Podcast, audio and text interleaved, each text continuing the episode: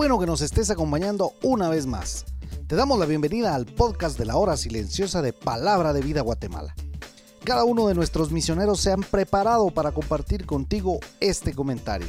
Te animamos a que tengas un corazón dispuesto a recibir el consejo de la palabra de Dios.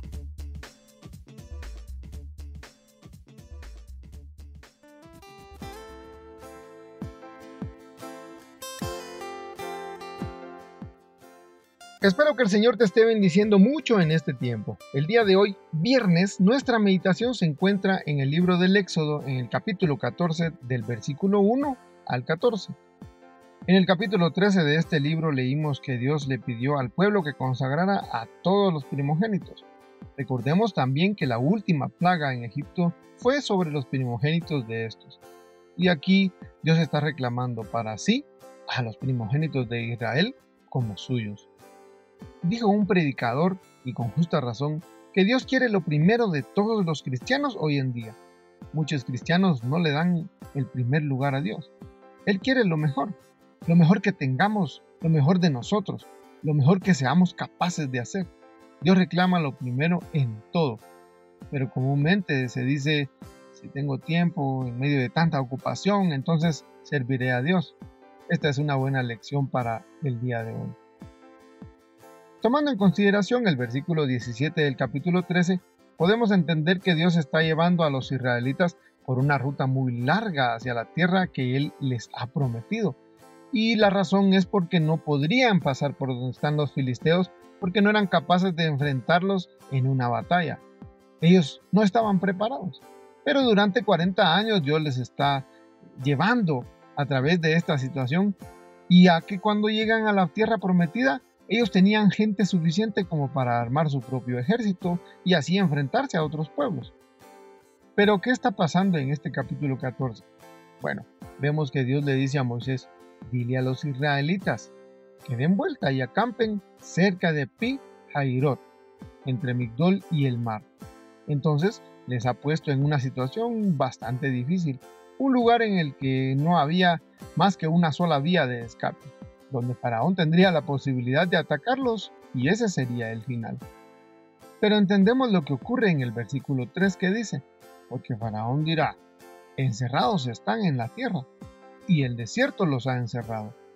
Yo endureceré el corazón de Faraón para que los siga y seré glorificado en Faraón y en todo su ejército, y sabrán los egipcios que yo soy Jehová. Aquí les decimos 10 puntos, chicos, bien hecho. Obedecieron lo que Dios les ha dicho que hagan. Tantas veces hemos tenido que caminar por lugares donde no vemos agua que nos hace la sed, o lugares donde no vemos que termine un problema u otro. Pero debemos recordar que el eterno Dios está llevando a cabo un plan específico, con propósitos específicos en la vida de cada uno de nosotros. Y es seguro que en muchas ocasiones hemos escuchado o quizá hemos dicho, Dios, haz un milagro, pensando en que Dios ha de obrar milagros en cada situación que pasamos. Él obra milagros de acuerdo a su voluntad, a su propósito. Dios está llevando a cabo su plan con el pueblo de Israel. Y este plan tiene que ver con Faraón también. Y el lugar sin salida en el que ellos se encuentran en este momento también es parte de ese plan. Seguro nadie podría ocultar un grupo de alrededor de 2 millones de personas. Y también Faraón envió seguramente espías y el reporte decía, ese pueblo está como perdido en el desierto. Y en ese momento están en algún lugar del Mar Rojo y no están muy lejos de Egipto. Dios los ha llevado por allí para no enfrentarse a los filisteos, pero porque aún no había terminado su juicio también contra Faraón y contra Egipto. Y el corazón de Faraón y de sus siervos se volvió contra el pueblo y dijeron, ¿cómo hemos hecho esto de haber dejado ir a Israel para que no nos sirva? Entonces Faraón preparó su carro de guerra y unos 600 de los mejores carros de guerra y los alcanzaron al pueblo mientras acampaban junto al mar. Ya dijimos que desde cualquier punto de vista humano este pueblo estaba en la ruina, un ejército sanguinario en contra de ellos, indefensos. Ya podemos imaginar este final, los hijos de Jacob levantaron la vista y he aquí se llenaron de pánico. y oraron a Dios y dijeron a Moisés, ¿por qué nos trajiste aquí para morir en el desierto? ¿Acaso no había suficientes tumbas para nosotros allá en Egipto? ¿Qué nos has hecho? ¿Por qué nos obligaste a salir de Egipto? Aquí les decimos 10 puntos menos, chicos. En Egipto suplicaron ser liberados, pero aquí estaban diciendo, nos hubieras dejado allá. Fueron sacados con la potente mano del eterno Dios, con prodigios y milagros y grandes señales. Y a la primera dificultad quisieron regresar a Egipto. Qué bonitos los muchachos. No seamos tan duros. Con ellos debemos vernos a nosotros mismos y no podemos juzgarlos, ya que no somos realmente tan diferentes. En muchas ocasiones actuamos como ellos.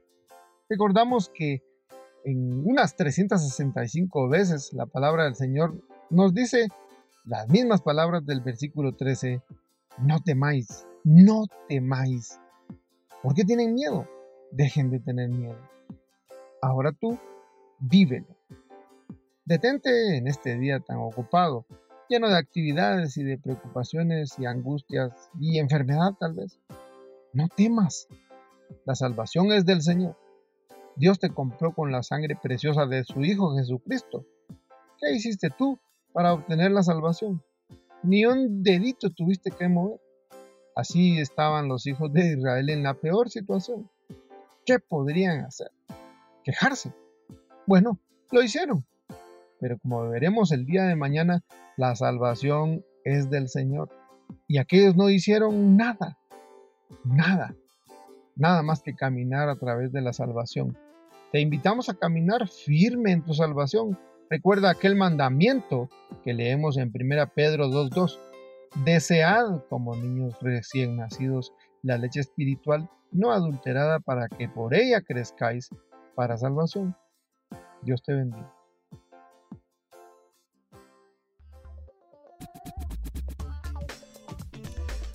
Puedes ser parte del crecimiento espiritual de tus amigos compartiendo este podcast con ellos. Síguenos en nuestras redes sociales para recibir más recursos como este. Nos encontramos nuevamente el día de mañana.